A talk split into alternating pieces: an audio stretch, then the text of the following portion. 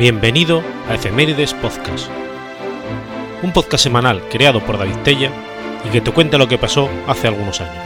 Episodio 398, semana del 31 de julio al 6 de agosto.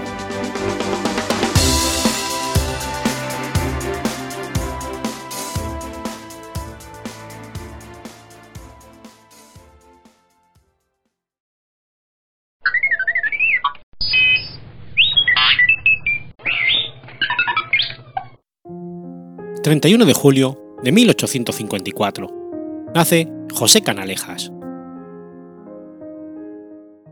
José Canalejas Méndez fue un abogado y político regeneracionista y liberal español.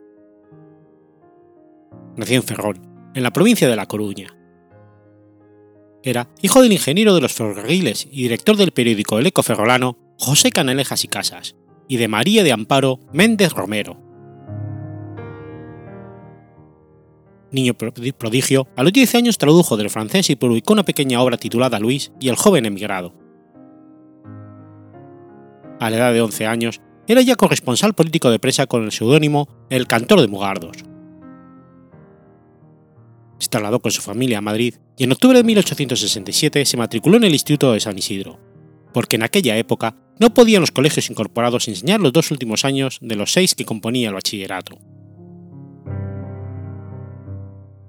Ya en la Universidad Central de Madrid obtuvo la licenciatura de Derecho en 1871 y la de Filosofía en el 72, y el grado de doctor en ambas facultades. En 1873 era auxiliar de cátedra, pero fracasó en dos oposiciones a cátedra por lo que abandonó la enseñanza. Ingresó en la Compañía de los Ferrocarriles de Madrid a Ciudad Real y a Badajoz, donde alcanzó el cargo de secretario general y defendió como abogado a la compañía en pleitos con otras empresas ferroviarias españolas. Simpatizante del Partido Demócrata Progresista de ideas republicanas, cuando se produjo la restauración borbónica abandonó estas ideas para incorporarse al Partido Liberal de Sagasta, dirigido a la sazón por Cristiano Martos. En las elecciones de 1881 resultó elegido diputado en Cortes por el distrito de Soria, en los siguientes procesos electorales obtuvo acta de diputado por el también soriano distrito de Ágreda y por el distrito gaditano de Algeciras.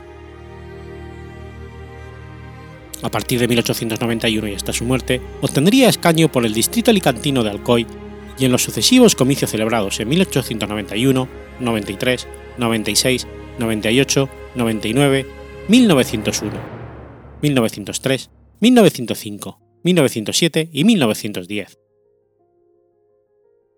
llegaría a renunciar a los escaños por lo que también fue elegido de Madrid, Ciudad Real y Ferrol. Presidió el Congreso de los Diputados entre 1906 y 1907. Durante la regencia, siempre en gobiernos presididos por Sagasta, fue ministro de Fomento entre el 14 de junio y el 11 de diciembre de 1888, ministro de Gracia y Justicia entre el 11 de diciembre de 1888 y el 21 de enero de 1890, ministro de Hacienda entre 1894 y 1895 y ministro de Agricultura, Industria, Comercio y Obras Públicas entre marzo y mayo de 1902, departamento desde el que impulsaría la creación del Instituto de Trabajo. Posteriormente, durante el reinado de Alfonso XIII, sería nuevamente ministro de Agricultura, Industria, Comercio y Obras Públicas entre mayo del 1902 con Sagasta y ministro de Gracia y Justicia entre el 29 de junio de 1911 y el 12 de marzo de 1912, en un gabinete presidido por él mismo. Colaboró con varias publicaciones como La Democracia. En 1893 adquirió el influyente diario Heraldo de Madrid, al cual convirtió en su órgano de expresión.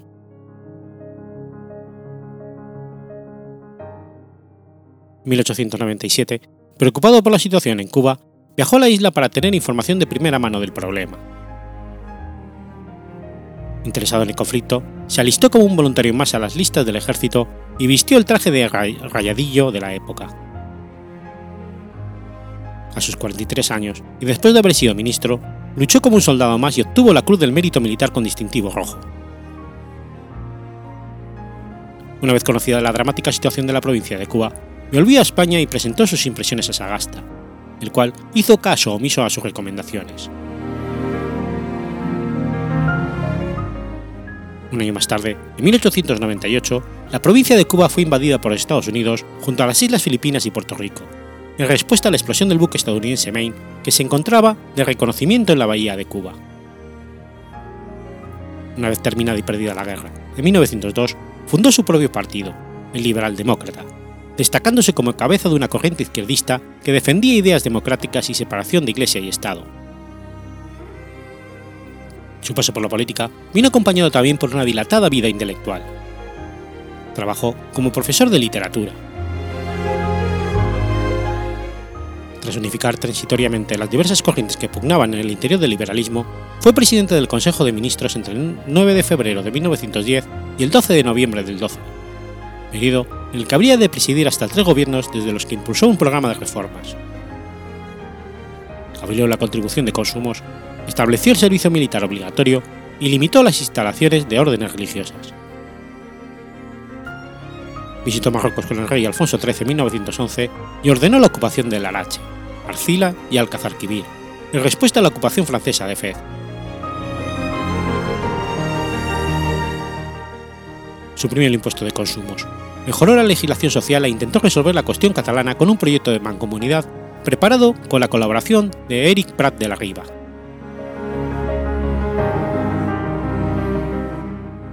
Desde su nombramiento como jefe de gobierno, Canalejas dispuso de una escolta policial. Sin embargo, este no era muy entusiasta de ir moviéndose por Madrid con sus escoltas y en numerosas ocasiones incluso les daba esquinazo. En la mañana del 12 de noviembre de 1912, fue asesinado por el anarquista Manuel Pardiña Serrano, cuando miraba el escaparate de la desaparecida librería San Martín en la madrileña Puerta del Sol, a escasos metros de la esquina con la calle Carretas. Los policías de escolta no reaccionaron a tiempo de salvar la vida de Canalejas, pero sí lograron acorralar a Pardillas, que se suicidó. Su muerte le impidió llegar a realizar las esperadas reformas políticas que hubieran transformado el régimen existente en una verdadera democracia, acabando con el caciquismo y fraude electoral. Desde entonces se abrió una larga pugna por el liderazgo del Partido Liberal, que a la larga desencadenaría su fin. A su funeral asistieron numerosas personas, tales como Álvaro Figueroa de Torres Mendieta, conde de Romanones, y Manuel García Prieto, marqués de Alucemas, liberales en su mayoría. José Canalejas se encuentra enterrado en el Panteón de Hombres Ilustres junto a la Basílica de Nuestra Señora de Atocha.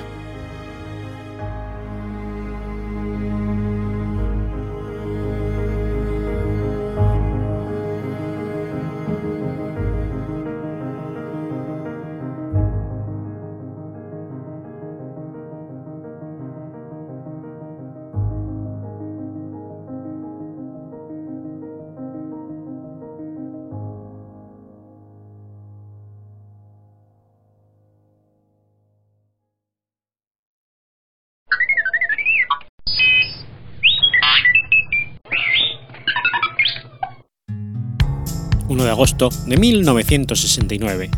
Muere Miguel Labordeta Subías. Miguel Labordeta Subías fue un poeta español de la generación de posguerra. Hermano mayor del cantautor, escritor y político José Antonio Labordeta, se licenció en Historia y escribió, entre 1946 y 1947, su primer libro de poemas, Sumido. La mayor parte de los poemas del libro fueron compuestos durante su estancia en Madrid para recopilar documentación que le ayudase en su tesis doctoral, que nunca llevó a cabo, para disgusto de su padre. Residió en el número 3 de la calle Ibiza, y fue vecino, por tanto, de autores como Agustín de Foxá, Dionisio Ridruejo o Leopoldo Panero. No obstante, durante los meses que estuvo en Madrid, Miguel Labordeta supo moverse en los círculos literarios del momento y forzó relaciones con autores como Gabriel Celaya, Vicente Alexander, José Antonio Novais, Antonio Buero Vallejo, Carlos Mundo Aori, entre otros. Este nuevo mundo literario, recién descubierto, el autor absorbería multitud de influencias, explicando en parte lo ecléptico y original de su obra poética. A su regreso a Zaragoza en 1947, hubo de trabajar sin verdadera vocación como profesor de historia e inglés en el Colegio Tomás, Santo Tomás de Aquino que dirigía su padre, Miguel Labordeta. En los siguientes años, Miguel Labordeta continuaría su labor poética y publicaría nuevos libros originales y rompedores con su contexto histórico, violento idílico y transeúnte central. El cuarto libro, que debe llamarse Epilírica y haber sido publicado en 1951, la censura no se lo permitió, hasta 1961. Aparte de su labor como profesor y poeta, las inquietudes literarias de la Bordeta lo empujarían a concebir y llevar a cabo empresas y proyectos poéticos con el convencido objetivo de sacudir el polvo de panorama literario zaragozano. Sus empeños culminarían con la tertulia del Niqué, a la que acudiría junto con Manuel Pinillos y cuyos primeros integrantes acogerían con gran entusiasmo. El grupo de autores iría creciendo a lo largo de los años 50 para mediados de los 60 comenzar la diáspora hasta que en 1969 falleciera.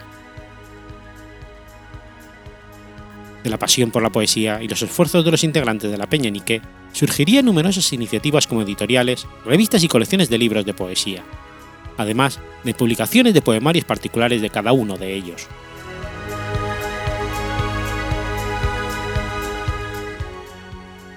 En la tertulia del Niqué, que se reunía en Zaragoza en torno al café de la calle Requeté Aragonés, Miguel Labordete ejercía como oficiante de la OPI, Oficina Poética Internacional, una entelequia literaria donde hizo famosas sus pipas, sus convites y las surrealistas ceremonias de entrega de diplomas y carnet de ciudadanos del mundo a los integrantes del grupo.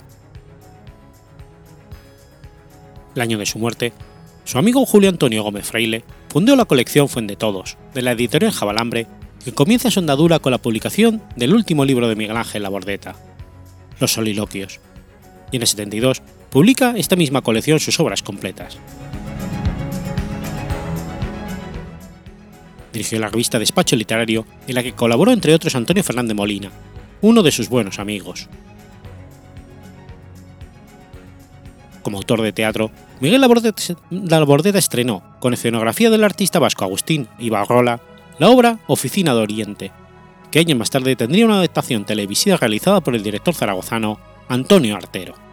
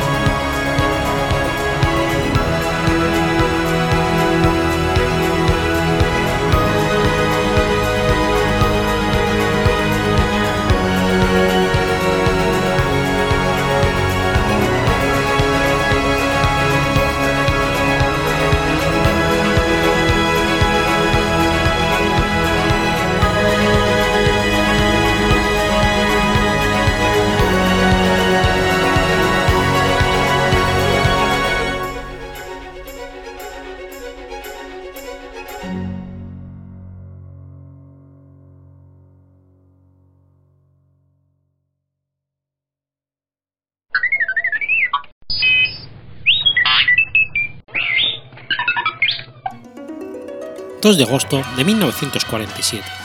Nace Masiel. María de los Ángeles Félix Santa María Espinosa, más conocida con el nombre artístico de Masiel, es una cantante, compositora, actriz y presentadora española. Otorgó a España su primera victoria en el Festival de la Canción de Eurovisión del 68 con el tema La La La, consagrando su carrera en su país natal, Hispanoamérica y toda Europa. Masiel nació en Madrid. Hija de padres asturianos, pasó parte de su infancia entre Gijón y Oviedo. Su padre era el promotor musical Emilio Santamaría Martín, republicano declarado, y su madre Concepción Espinosa Peñas, que falleció a los 91 años de edad. padre fue representante de entre otros Los Bravos, Los Brincos, Karina y Miguel Ríos. El nombre artístico por el que es conocida se lo puso su profesor de ballet. Primera actuación en público fue en 1966 interpretando en Madrid la canción Di que no. Ese mismo año acude al llamado Festival de la Rosa en Roma, al de Viña del Mar en Chile y al de Mallorca, donde gana el premio de la crítica con el tema Rufo el Pescador. En 1967 rueda sus dos primeras películas, Vestida de novia y Codo con Codo, y consigue un gran éxito en España e Hispanoamérica con la canción Rosas en el mar, escrita por Luis Eduardo Aute, del que también interpretaría su Aleluya número uno. En 1968 participa y vence en el Festival de la Canción de Eurovisión en el Royal Albert Hall de Londres, con el tema La La La, escrita por el dúo dinámico. Su triunfo supuso una gran sorpresa ya que batió el favorito, el británico Cliff Richard con el tema Congratulations. En un principio, España iba a ser representada por el cantautor Manuel Serrat cantando el mismo tema, pero unos días antes, Serrat se negó a actuar si no lo hacía en catalán. Por este motivo, fue reemplazado por Maciel y solo dispuso de nueve días para llegar desde México y preparar la canción, que a la postre resultaría ganadora. El gobierno de Franco le concedió el lazo de Isabel la Católica, pero ella rechazó recibirlo en audiencia, lo cual, según Maciel, le valió un año de veto en televisión española. A partir de aquel triunfo, Maciel se convirtió en una conocida artista a nivel internacional, haciendo varias apariciones en teatro y cine, interpretando obras de Bergklot, Brecht o Shakespeare, y programas y series de televisión de distintos países. Con el paso de los años, su estilo musical varió, desde sus comienzos en la llamada canción protesta hasta sus discos dedicados a rancheras y corridos mexicanos, otro dedicado a Belton Branch o sus colaboraciones en diversos autores como Luis Eduardo Aute, Manolo Díaz o Juan Pardo. A lo largo de su vida musical ha grabado más de 50 discos con cinco compañías discográficas.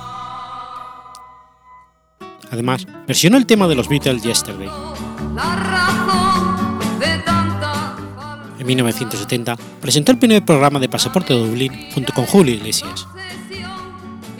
Un año más tarde participa en el Festival de Río de Janeiro y le otorgan dos gallos de plata.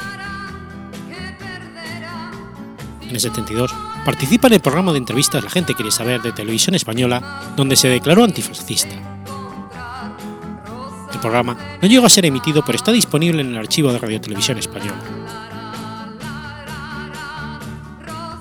Combinó su faceta musical con la de actriz, participando en varias películas como Vida Alegre de Fernando Colombo.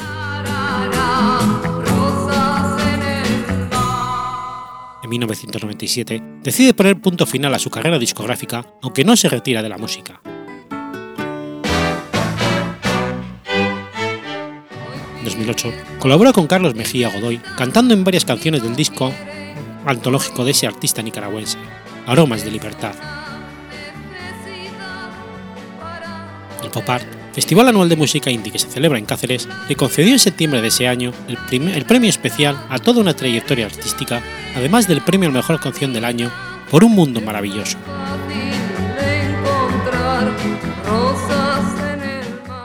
Asiel ha estado casada en dos ocasiones, la primera con el doctor Luis Recatero. Tras su pronta separación, tuvo una relación con el político y periodista Carlos Zayas, con quien no llegó a casarse pues entonces no existía divorcio y continuaba casada con el catero. Don Carlos Zayas tuvo un único hijo, Víctor Carlos, y su segundo y último matrimonio fue con el periodista Pablo Lizcano.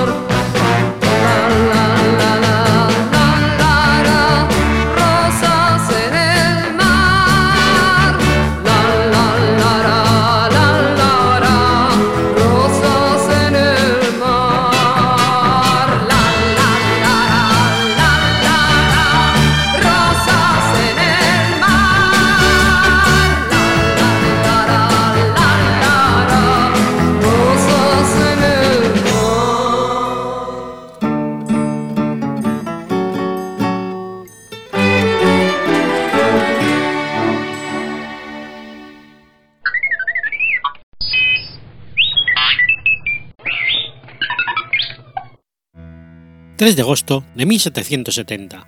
Nace Federico Guillermo III. Federico Guillermo III fue rey de Prusia de 1797 a 1840.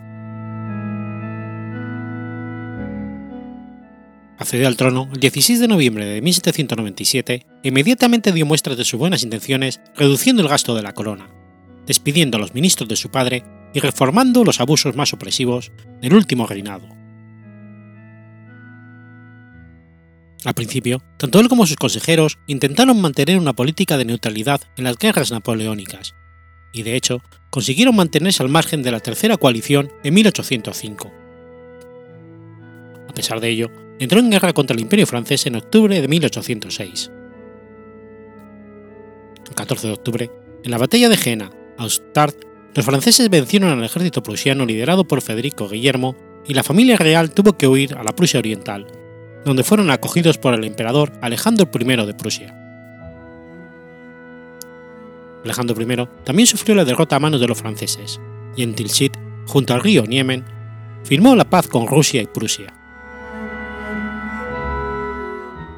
Napoleón I, el emperador francés, trató con dureza a Prusia, a pesar de la entrevista personal de la reina embarazada con el emperador francés. Prusia perdió casi todos los territorios polacos, así como todos los situados al oeste del río Elba, y tuvo que financiar una extensa indemnización, así como pagar al ejército francés que ocupaba en los puntos de clave del reino.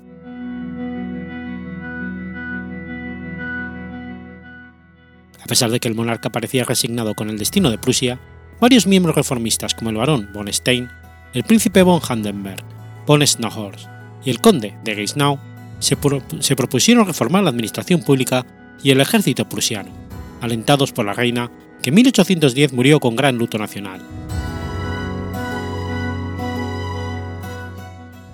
Tras la firma de la Convención de Teurog entre el general alemán Ludwig Georg von Wandenburg y el ruso Hans Karl von Dietrich, Guillermo Federico recibió la histórica carta que finalmente condujo a una nueva alianza europea contra Napoleón.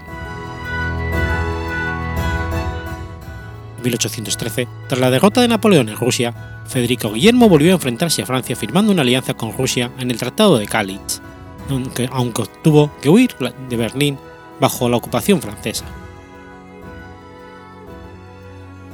Las tropas prusianas tuvieron un papel relevante en las victorias de los aliados en 1813 y 14 y el mismo rey viajó con el, ejército principal del príncipe Schwanberg junto con Alejandro I de Rusia y el emperador Francisco I de Austria. En el Congreso de Viena, los ministros de Federico Guillermo consiguieron asegurar importantes incrementos territoriales para Prusia, aunque fracasaron en obtener la anexión de toda la Sajonia como hubiera deseado. Tras la guerra, Federico Guillermo inició la reacción política, abandonando las promesas hechas en 1813 de aprobar una constitución para Prusia. El 10 de marzo de 1813 creó la Cruz de Hierro, condecoración que se concedía no solo a los oficiales como contrapunto, y una orden femenina en homenaje a su primera esposa fallecida, la Orden de Lucia. Tras el trascendental Congreso de Viena en París, el 26 de septiembre de 1815, Alejandro I de Rusia, Francisco I de Austria y Federico Guillermo III de Prusia formaron la Santa Alianza, un ejército destinado a salvaguardar el antiguo régimen en Europa en un vano intento de borrar de la historia los valores revolucionarios de 1789. A esta alianza se añadiría posteriormente Gran Bretaña, formándose entonces la llamada Cuádruple Alianza, que no debe confundirse con la de 1834.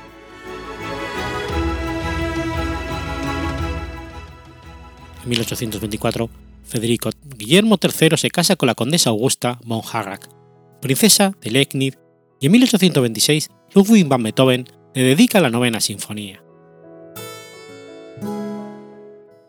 Federico Guillermo III murió en Berlín el 7 de junio de 1840, sucediéndolo su hijo mayor, Federico Guillermo IV de Prusia.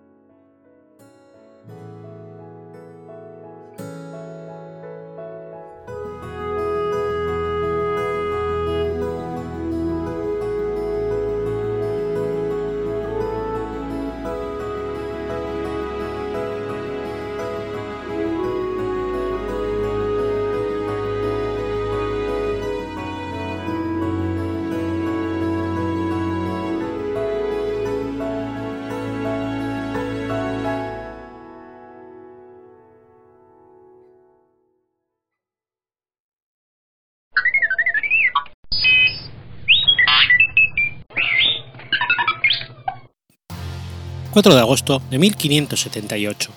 Muere Sebastián I el Deseado. Sebastián I de Portugal, apodado el Deseado, fue rey de Portugal desde 1557 hasta su muerte o desaparición en la batalla de Alcazarquivir en 1578 en el norte de Marruecos. Sebastián llegó al trono a los tres años de edad, ya que su padre había muerto en 1554, dos semanas antes de su nacimiento a la muerte de su abuelo, el rey Juan III.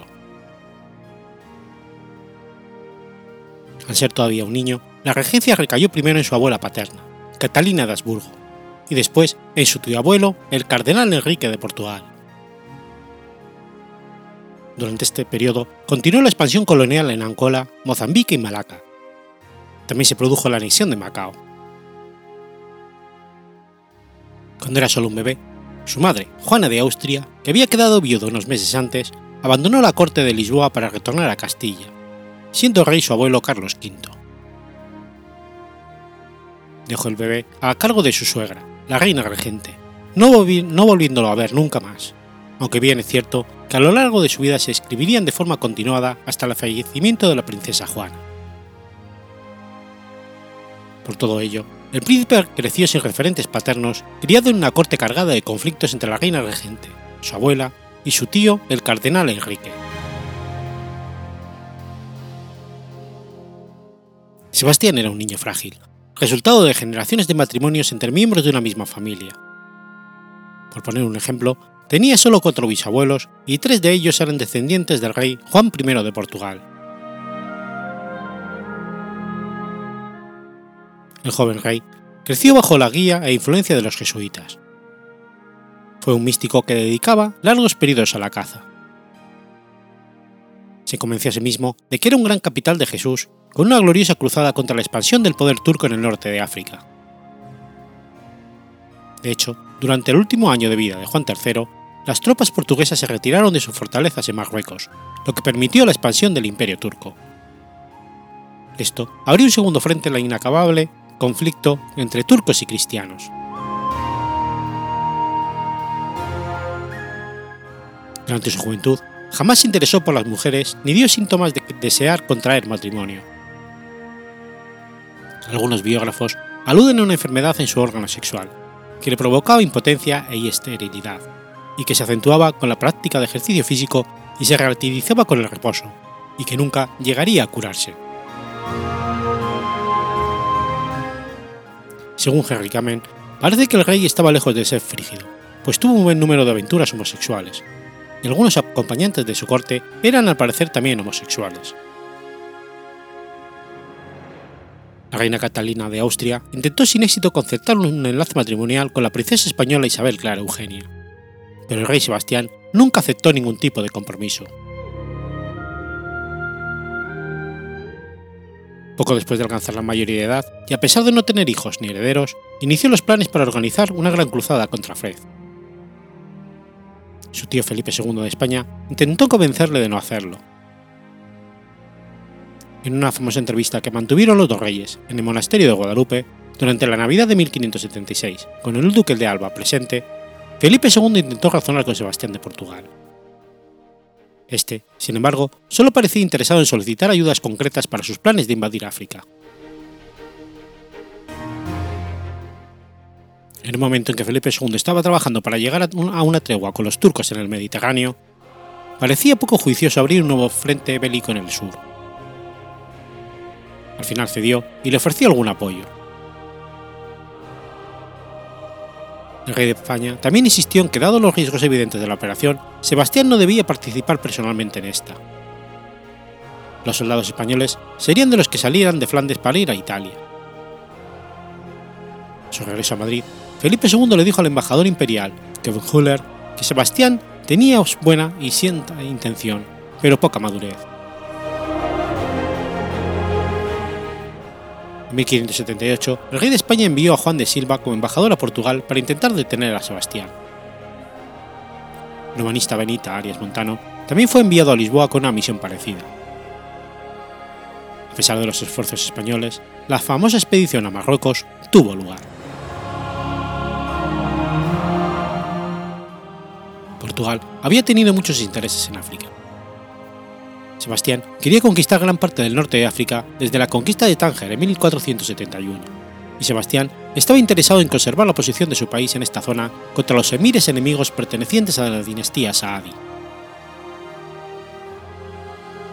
Felipe II de España se había reunido con Sebastián para persuadirle de que olvidara el tema de la expansión territorial de Portugal en la parte norte de África. Sebastián pensó que su tío estaba celoso de él y no le hizo caso. La gran flota que partió de Belén el 24 de junio de 1578, con más de 800 naves entre grandes y pequeñas, abarcando desde galeones, carabelas y galeras, llevaba un total de 20.000 hombres. Portugal sola, con su diminuta población, no era capaz de reunir tal cantidad de hombres. Alrededor de una cuarta parte del ejército eran voluntarios de los otros países cercanos del occidente europeo, incluido un contingente de España que embarcó en Cádiz. Entre ellos, había un destacamento de tropas enviadas por el Papa bajo el mando del inglés Sir Thomas Stunkeley. Los barcos tomaron tierra en lo que hoy es el puerto de Arcila, a pocas millas de Tánger, donde el ejército debía reunirse con los aliados musulmanes bajo el mando del Saadi Mohammed al-Masluk, que estaba enfrentado a otros emires. Los emires enemigos proclamaron una yihad contra las fuerzas invasoras. Deseoso de entrar en acción, el joven rey condujo a sus tropas desierto adentro para enfrentarse a unos ejércitos que eran el doble del suyo, bajo el liderazgo de Muley Af al-Malik, el sultán Saadí de Marruecos. Desde el principio hubo presagios desfavorables. El ejército iba acompañado por miles de criados, esclavos y prostitutas, cuyo trabajo era favorecer que los nobles se sintieran a gusto y cómodos. Para facilitar el transporte, el rey también llevaba más de mil carros. El ejército se desplazaba con mucha lentitud, y cuando llegaron a la zona que buscaban, las fuerzas del enemigo ya estaban allí, esperándolos. El ejército de Al-Malik era una fuerza profesional que probablemente contaba con 70.000 hombres, incluyendo unos 25.000 de caballería. Su artillería, con 34 cañones, ya estaba posicionada. El 4 de agosto de 1578, el día más caluroso de la estación, el ejército cristiano, en el que servía la florinata de la nobleza portuguesa, con el joven rey de 24 años a la cabeza, fue aniquilado por las fuerzas bereberes. A lo largo de las seis horas de batalla, murieron tal vez 8.000 cristianos y Francisco de Aldana, poeta y soldado asistente del rey don Sebastián, por expresa recomendación de Felipe II, y alrededor de 6.000 marroquíes. La masacre fue indudablemente una victoria musulmana algunos grupos de cristianos se las arreglaron para escapar, pero más de 10.000 de ellos fueron hechos prisioneros. Los tres jefes militares de la batalla, los llamados Tres Reyes, corrieron el peor de los destinos. Afal Malik, un hombre joven de 35 años, que ya estaba seriamente enfermo, murió durante la batalla. Al-Masluk pereció ahogado cuando intentaba escapar y el rey Sebastián se dio por desaparecido, pues su cuerpo no hubo de ser identificado en el campo de batalla. Se supone que el rey Sebastián murió en la batalla y gran parte de la nobleza portuguesa cayó prisionera, por cuyas vidas se exigió un gran rescate, lo que acabó prácticamente con el tesoro de Portugal. El cadáver del rey fue recuperado del campo de batalla y sepultado inicialmente en Alcázar Quibir, en diciembre de ese mismo año, que fue entregado a las autoridades portuguesas en Ceuta, donde permanecería hasta 1580, fecha en que sería trasladado al monasterio de los Jerónimos de Belén para su entierro definitivo. Sin embargo, en la misma noche de la batalla, un grupo de soldados portugueses supervivientes llegó a Arcila buscando refugio, y para conseguir que la guardia las flanqueara a la entrada a la ciudad, fingieron que Sebastián venía con ellos, lo que provocó que entre el pueblo se propagase el rumor de que el rey seguía vivo. Sebastián entró en la leyenda como, un gran patriota, el rey durmiente, que retornaría para ayudar a Portugal en sus horas más difíciles, dando lugar al movimiento místico secular llamado sebastianismo. Durante el periodo de unión con España entre 1580 y 1640, cuatro pretendientes afirmaban ser el rey Sebastián. el último de ellos, que en realidad era italiano, fue ahorcado en 1619. Su muerte sin descendientes provocó que su trono fuese ocupado por su tío abuelo Enrique I, cuya muerte también sin herederos, en enero de 1580, abrió la crisis sucesoria que desembocaría en la cesión de la corona portuguesa a Felipe II de España.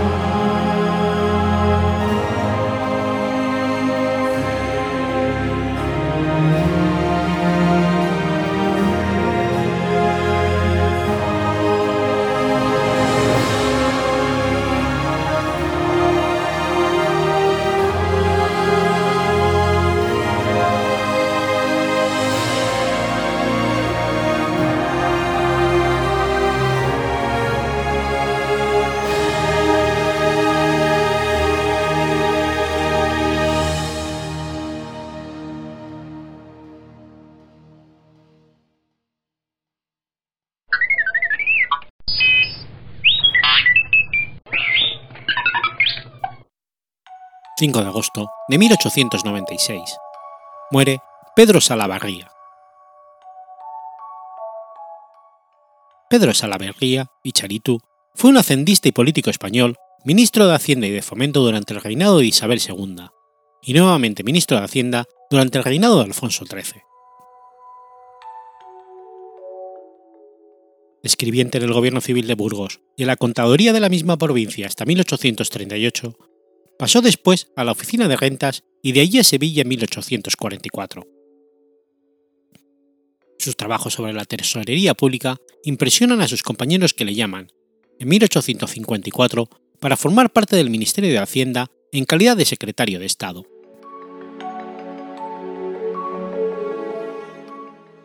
Obtuvo acta de diputado en el Congreso en los sucesivos procesos electorales celebrados entre 1854 y 1865, por las circunscripciones de Valladolid y Santander. Con la Revolución de 1868 se retiraría de la vida política activa a la que retornaría durante la Primera República al ser elegido nuevamente como diputado, en esta ocasión por la provincia de Burgos, en las elecciones de 1872, repitiendo dicho escaño en los procesos electorales del 73 y 76, aunque en el 77 renunciaría a su acta de diputado para ocupar el cargo de gobernador del Banco de España.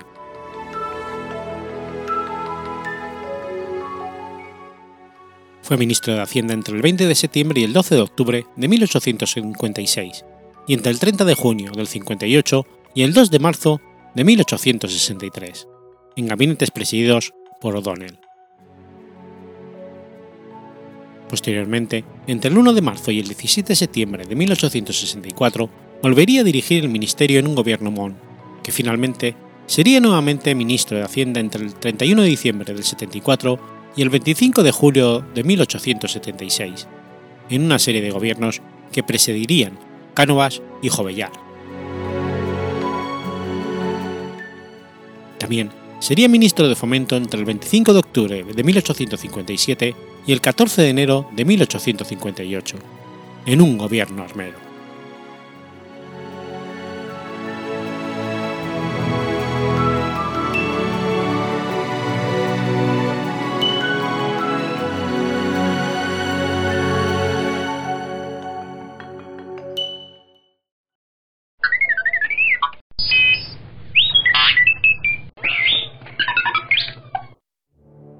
6 de agosto de 1775.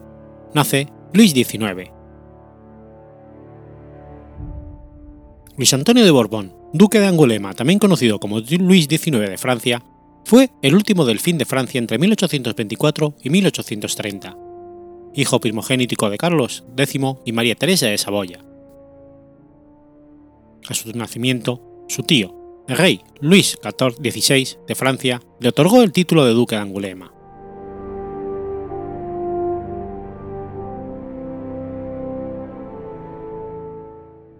Nació hijo de Carlos Felipe de Borbón, conde de Artois y hermano menor del entonces joven rey Luis XVI y María Teresa de Saboya. abandonó Francia con sus padres en 1789 debido a los acontecimientos revolucionarios y pasó gran parte de su vida en el exilio. Contrajo nupcias con su prima hermana, María Teresa de Francia, con quien no tuvo sucesión, aunque años más tarde la pareja crió como hijo a su sobrino Enrique de Artois, duque de Burdeos y conde de Charbon. Regresaron a Francia cuando cayó el primer imperio francés y su tío, Luis XVIII, ascendió al trono. Era primo de Fernando VII y en 1823 encabezó el ejército de los 100.000 hijos de San Luis, enviado a España para ayudar a Fernando VII a restablecer la monarquía absoluta. La expedición no encontró ninguna oposición militar importante salvo a la hora de sitiar Cádiz, donde salió victorioso en la batalla del Trocadero, que propició la finalización del trienio liberal español y la vuelta al absolutismo del rey Fernando VII. Así, en el manifiesto del puerto de Santa María, fechado el 1 de octubre de 1823, que dirigió a Víctor Sáez, el rey decía: Mi augusto llamado primo el duque de Angulema, al frente de un ejército valiente, vencedor en todos mis dominios, me ha sacado de la esclavitud en que gemía, restituyéndome a mis amados vasallos, fieles y constantes. Fernando VII le ofreció el título de príncipe de Trocadero y le ofreció el palacio de Buenavista, ofertas ambas que rechazó el duque de Angulema, diciendo en el caso del título que juzgaba que un hijo de Francia estaba por encima de eso. A continuación, en una carta llevada a su primo por medio de Luis Justin Marie de Toloru, embajador de Luis XVIII de Francia en Madrid, recriminaba en términos muy duros al monarca los excesos de su reinado y le combinaba a redimirlos, una vez recuperado el poder absoluto. Entre otros, tuvo como menino al conde de Osmond, hermano de la célebre memorialista Madame de Bornay,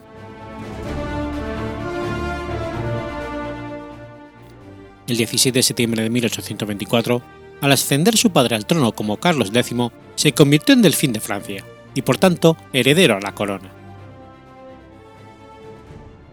El 30 de julio de 1830, en el ámbito de la Revolución de Julio, Carlos X fue depuesto. El 2 de agosto de 1830, Carlos abdicó el Rambouillet sus derechos en favor de su nieto el duque de Burdeos, Enrique de Artois. Minutos más tarde, Luis Antonio también renunció a sus derechos en favor de dicho duque. Esto provocó la división en los monárquicos legitimistas entre los que consideraban dicha abdicación como nula y por tanto Carlos X continuaría siendo el rey legítimo, y los que la consideraban válida y por tanto su nieto Enrique sería el rey legítimo. La familia real hubo de marchar al exilio mientras el duque de Orleans y lugarteniente general del reino fue elegido por las cámaras y proclamado rey de los franceses como Luis Felipe I. Al morir su padre Carlos X en Praga, en 1836, una parte de los legitimistas le consideraron como nuevo rey con el nombre de Luis XIX, por considerar inválidas las abdicaciones de 1830. A pesar de adoptar la jefatura de la Casa Real y la titularidad de rey, se mantuvo apartado de la política y empleó el título de conde de Masnes. Murió en el exilio en 1844. Está enterrado en la cripta de la iglesia del monasterio franciscano de Konstantievka, Eslovenia.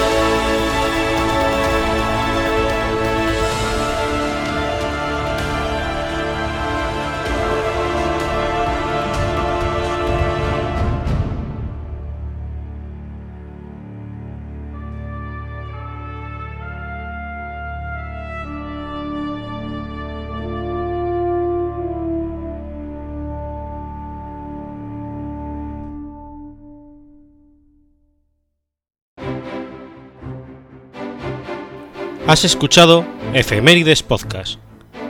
Si quieres ponerte en contacto conmigo, puedes hacerlo por Twitter a la cuenta arroba efemeridespod o mi cuenta personal, arroba telladavid, o por correo electrónico a la dirección efemeridespod.gmail.com. También puedes visitar la página web efemeridespodcast.es. Y recuerda que puedes suscribirte por iTunes y por iBox, y tienes un episodio nuevo cada lunes.